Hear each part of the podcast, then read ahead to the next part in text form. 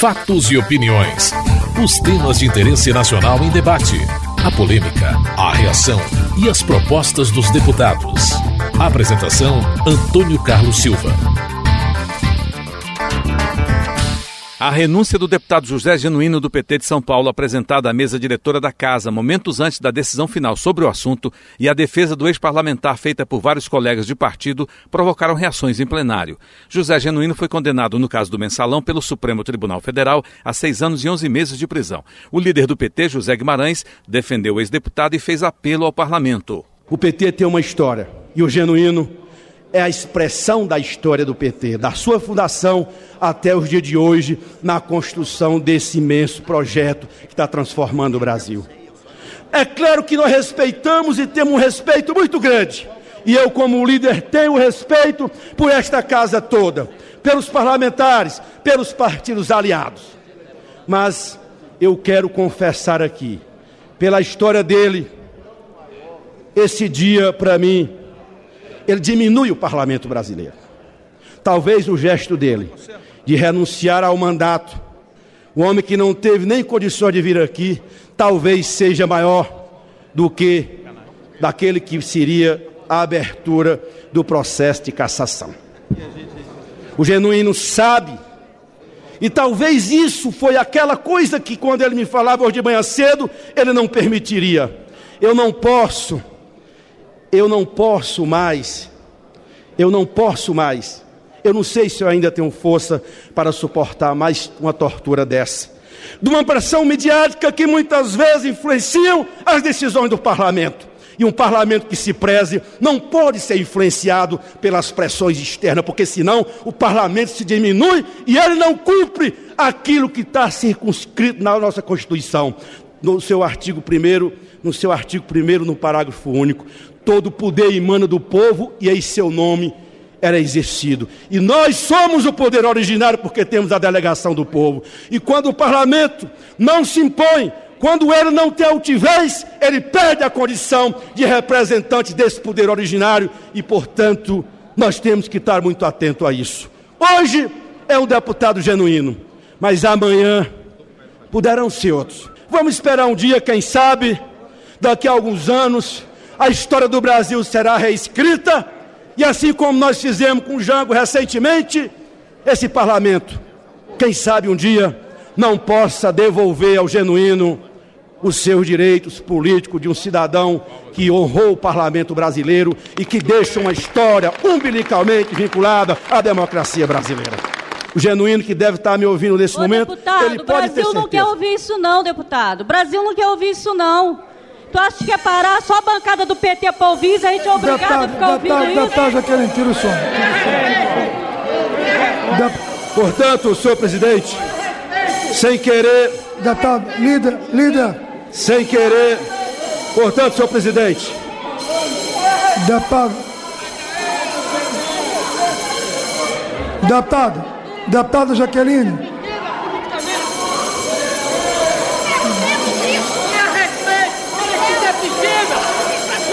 Deputada, deputada, deputada Lília, foi profundamente inconveniente a parte de Vossa Excelência que não cabe no regimento, nem nesse momento difícil que nós temos que compreender, vivido pelo líder do PT.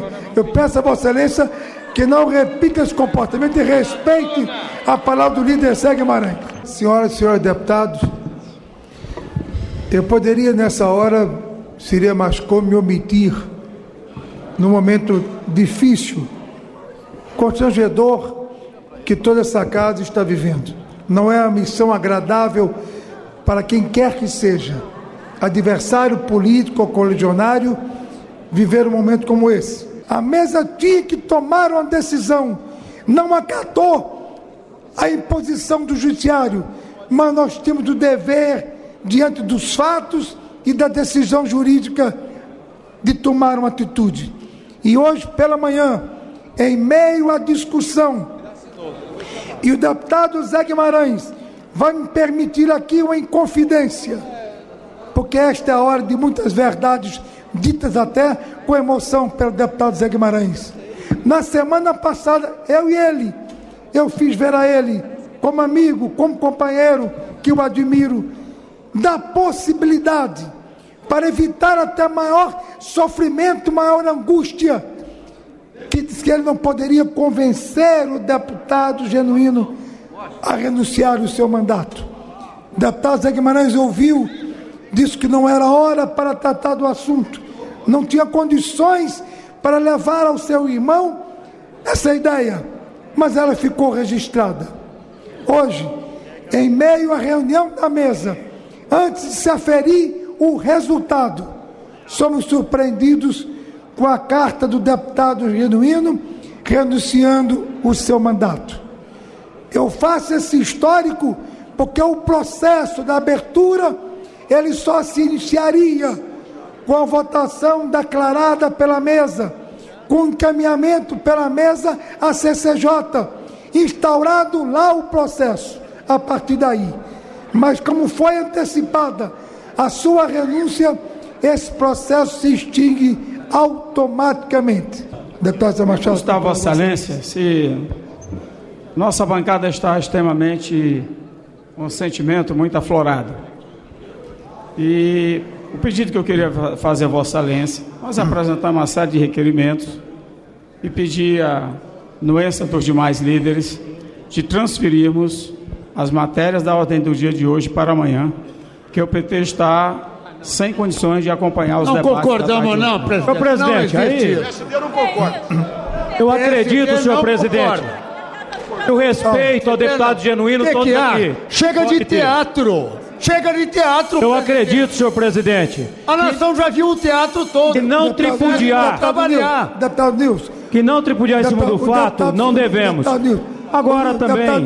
o deputado Cibá, como líder do PT, você ainda de compreender como democrático que é, tem todo o direito de expor essa posição dele, que eu vou submeter democraticamente também ao senhor presidente. Não houve acordo para suspender as votações e as reações da oposição continuaram, como a do líder da minoria, Nilson Leitão, do PSDB do Mato Grosso. Esse momento de tristeza familiar do líder Zé Guimarães é compreensível. E que nós não devemos jamais tripudiar já, em cima daquele que já está em uma situação que está o deputado Zé Genuíno. Agora, uma coisa é isso, a outra coisa é essa casa transformar isso no mártir. Isso aqui é um momento de trabalho. Eu acredito que muita gente que tem parentes com problema, minha irmã está com câncer lá no Mato Grosso. Fiz a quarta quimioterapia agora, rapou a cabeça ontem, mas eu estou aqui. E outros têm problemas iguais ou piores. Tem gente que tem gente acamado em casa, tem gente tem gente que em coma em casa. Não é esse o problema. Isso aqui não é uma casa familiar. Isso aqui é uma casa pública. Então, nossos sentimentos fica até o limite dos nossos sentimentos. O nosso dever público e cívico tem que ser feito no horário de trabalho. O deputado Mendonça Filho, do Democratas de Pernambuco, também reagiu às manifestações do PT. Vivemos um período democrático, vivemos a plenitude democrática. Temos o Supremo Tribunal Federal, composto por 11 cidadãos de reputação ilibada e de profundo conhecimento jurídico. E dos 11 que compõem o Supremo Tribunal Federal, oito foram indicados pelo presidente Lula e pela presidente Dilma Rousseff. Dos outros três, dois foram indicados por aliados do Partido dos Trabalhadores. Então, essa tese de conspiração, essa tese de perseguição, essa tese de julgamento antidemocrático, de julgamento de exceção, é uma tese falaciosa, é uma tese que agride a consciência do parlamento brasileiro e da sociedade brasileira. A Mauri Teixeira, do PT da Bahia, pede que o Supremo use o mesmo critério em relação às denúncias contra o PSDB. Eu espero que o presidente do Supremo Tribunal, o digníssimo é, ministro Sebastião Barbosa, Joaquim Barbosa, aplique a teoria dos fatos que ele aplicou no julgamento Deixa, desse processo, deputado, no, no processo do mensalão do DEM do e do PSDB. processo de votação.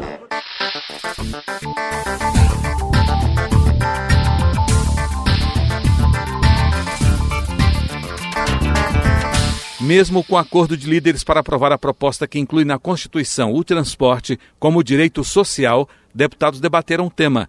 A autora da proposta, Luiz Erundina, do PSB de São Paulo, destaca as consequências dessa mudança. Uma medida como essas, que não traz efetivamente um ônus imediato para o governo, para os cofres públicos, mas certamente ao reconhecer a condição constitucional de um direito social como o direito ao transporte, assim como o direito à saúde, à educação, à segurança pública, ao trabalho, à previdência social, entre outros, a moradia, que é um dos direitos recentemente incluídos no artigo 6 da Constituição Federal, nós estaremos a absolutamente comprovar o compromisso da Câmara dos Deputados.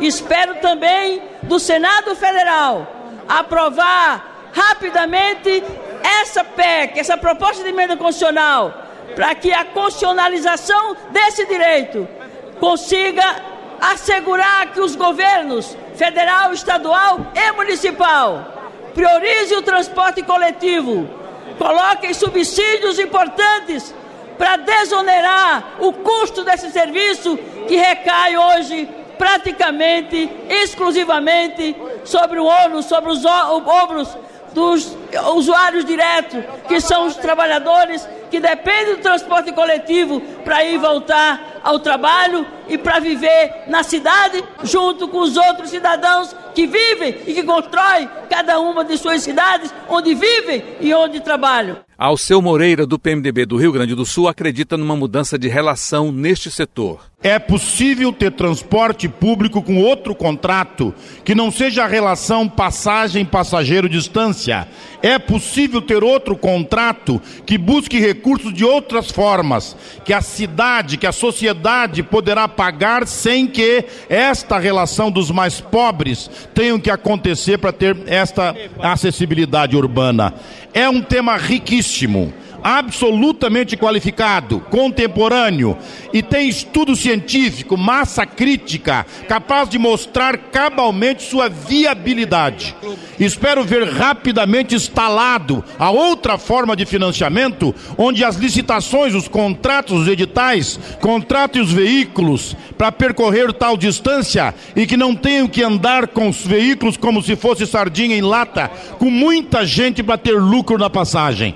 Percebo, é, deputado Luiz Rondina, que nós estamos dando grande passo para um outro relacionamento do transporte coletivo, a harmonia da cidade, a possibilidade da organização, da ocupação espacial e urbana a partir do transporte coletivo, que se dará por um outro contrato social que nós temos disponível hoje com conhecimento armazenado e massa crítica. Janete Rocha Pietá, do PT de São Paulo, fala dos avanços no futuro. Não quero só dar o direito, nós temos que responder à juventude que dizia e exigia o passe livre. E o meu sonho é que, além de hoje aprovarmos o direito, aprovemos depois a forma de financiamento. E eu considero que a CID, o imposto, é, seria uma forma de nós podermos baratear em muitas cidades, como a minha,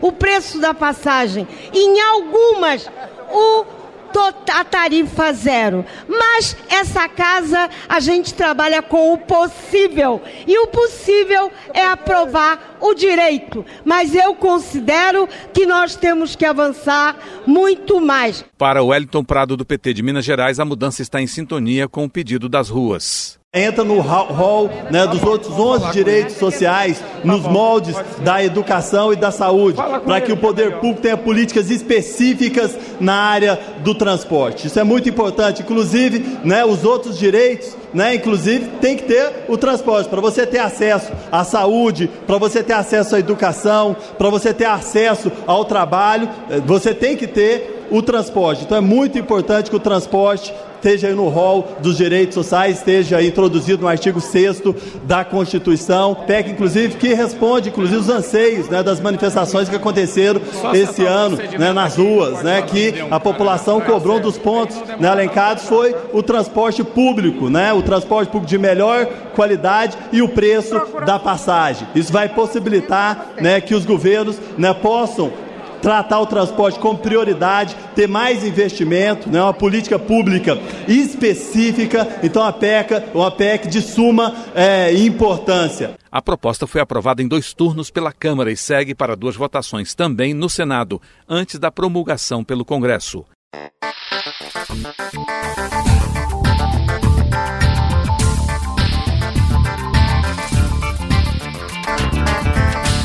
O combate à violência contra a mulher foi tema de debate em sessão da Câmara, transformada em comissão geral. Irine Lopes, do PT do Espírito Santo, relata a causa da violência contra mulheres e pede participação no combate. É impossível superar a violência contra as mulheres se não tiver uma revolucionária mudança de comportamento na sociedade brasileira e mundial. Não há possibilidade, a possibilidade de que as mulheres sozinhas superem e avoquem como tarefa sua a superação deste dado inconteste de que existe uma violência que não tem outra motivação que não seja gênero. Não há outra motivação. Não é motivado por nenhum tipo de desavença, não é motivado por nenhum tipo de disputa, é motivado pelo fato de que o pensamento majoritário na sociedade é de que o homem é superior à mulher e que a mulher tem que ser submissa aos homens.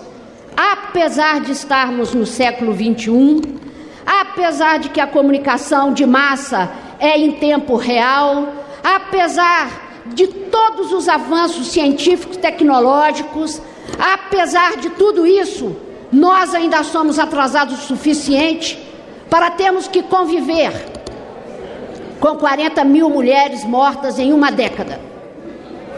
Isso não tem paralelo, não tem paralelo com estados, nações que estão em guerra reconhecida pela ONU. A líder do PCdoB, Luciana Santos, da Bahia, também apontou caminhos para enfrentar o problema. A violência é a face mais cruel da desigualdade e da opressão que a mulher vive. Mas o caminho para o enfrentamento disso é mais Estado, mais políticas públicas e principalmente considero que, pelo que nós temos apurado, sem dúvida nenhuma, a nossa presidenta da República, Dilma Rousseff, está no caminho certo, junto com a ministra Leonora, que é exatamente apontar a questão da autonomia financeira como um vetor importante de emancipação das mulheres para poder garantir mais autonomia e, portanto, é, é, lutar com mais vigor contra a desigualdade e contra a opressão. Ah, essa, essa campanha não é, revela Portanto, a necessidade de que essa luta ganhe a dimensão estratégica que a luta merece. As mulheres hoje são mais da metade da população brasileira, mas elas não têm a representação política que deveria ter em função das possibilidades de tomada de decisão que precisa ter nos vários âmbitos de decisão do nosso país e também a luta para que a gente exerça o verdadeiro debate de ideias, que será o único caminho pelo qual nós superaremos a desigualdade. Porque a luta é a luta também contra uma cultura de opressão. E essa, sem dúvida, eu considero a mais árdua e a mais difícil, porque é você mudar as mentes, é você mudar a, a, a, a, consciência né, que existe hoje na sociedade e dessa, e dessa cultura do machismo que é tão cruel não é? E que é tão perversa e que permeia o dia a dia da vida das mulheres e dos homens da nossa sociedade. Elcione Barbalho, do PMDB do Pará, citou medidas aprovadas que beneficiam as mulheres. A criação da Secretaria da Mulher foi um passo importante no fortalecimento da luta pelos direitos das mulheres na Câmara dos Deputados com a articulação da Secretaria e a participação fundamental das deputadas Rosane Ferreira e Érica Cocai, conseguimos aprovar duas emendas importantes de 200 milhões pela Comissão de Seguridade Social e Família ao Ministério da Saúde, para a política de atenção integral e a saúde da mulher, e 50 milhões para a Secretaria de Política para as Mulheres na Comissão de Direitos Humanos, para a expansão do atendimento as mulheres em situação de violência entre a população ribeirinha por meio de embarcações equipadas para essa finalidade. Neste momento em que discutimos violência contra a mulher, gostaria de ressaltar, particularmente, a participação fundamental dos nossos colegas e parceiros homens nessa luta. Sandra Rosado, do PSB do Rio Grande do Norte, destacou a importância do debate em defesa da mulher. Eu quero de novo repetir esta frase que está nesta camisa, que é o machismo mata. E essa é uma luta não só das mulheres, mas dos homens parlamentares. É mais um motivo essa comissão geral. É mais um momento para fortalecermos a nossa luta, para aqui dizermos, enquanto tiver uma mulher morta, uma mulher agredida, uma, uma mulher estuprada, uma mulher que sofre a violência, nós não devemos calar a nossa voz. E encerrando, eu digo, nós temos aqui a nossa a palavra de uma mulher que enfrenta as lutas do seu cotidiano, de uma mulher que entende o sofrimento das mulheres agredidas e muitas vezes mortas. Nós queremos aqui reafirmar, enquanto uma de nós, enquanto uma mulher estiver sofrendo de violência neste país, a nossa voz não se calará. A nossa voz não será de silêncio. A nossa voz será de combate e de luta. Você acabou de ouvir Fatos e Opiniões, uma produção da TV Câmara. Edição e texto Antônio Carlos Silva e Eliane Breitenbach. Apresentação Antônio Carlos Silva.